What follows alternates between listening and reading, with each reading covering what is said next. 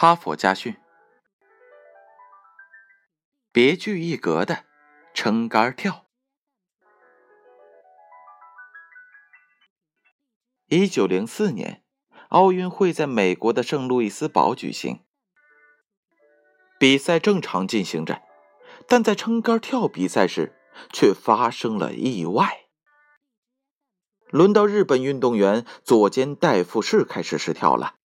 他没有像其他人那样飞奔冲向跳栏，而是从容不迫的慢慢的走进沙坑，把手中的撑杆用力的插进了沙土里，固定好以后，就顺着杆子往上爬，一直爬到了最高处，然后轻巧的翻过横杆。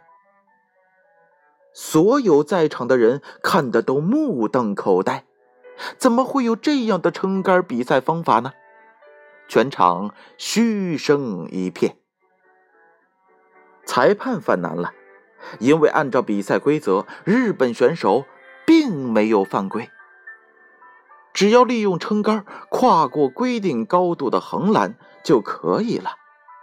然而，经过裁判组的反复讨论，左肩带复式的成绩还是被取消了。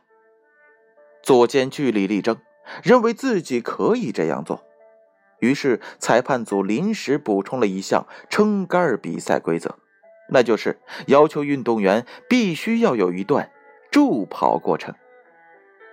日本选手在第二次试跳时有了助跑动作，但跑到沙坑时却停住了，然后抓住撑杆，顺着杆子爬到了最高的位置，然后翻身滑下。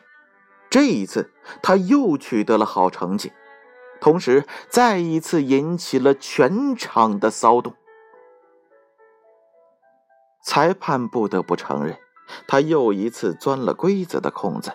按照修订的规则，左肩代夫士仍然没有犯规。于是，裁判组再次召开了紧急会议，确定撑杆比赛不仅要有助跑，并且不能够交替使用双手的动作。这项规则确定下来之后，一直沿用到现在。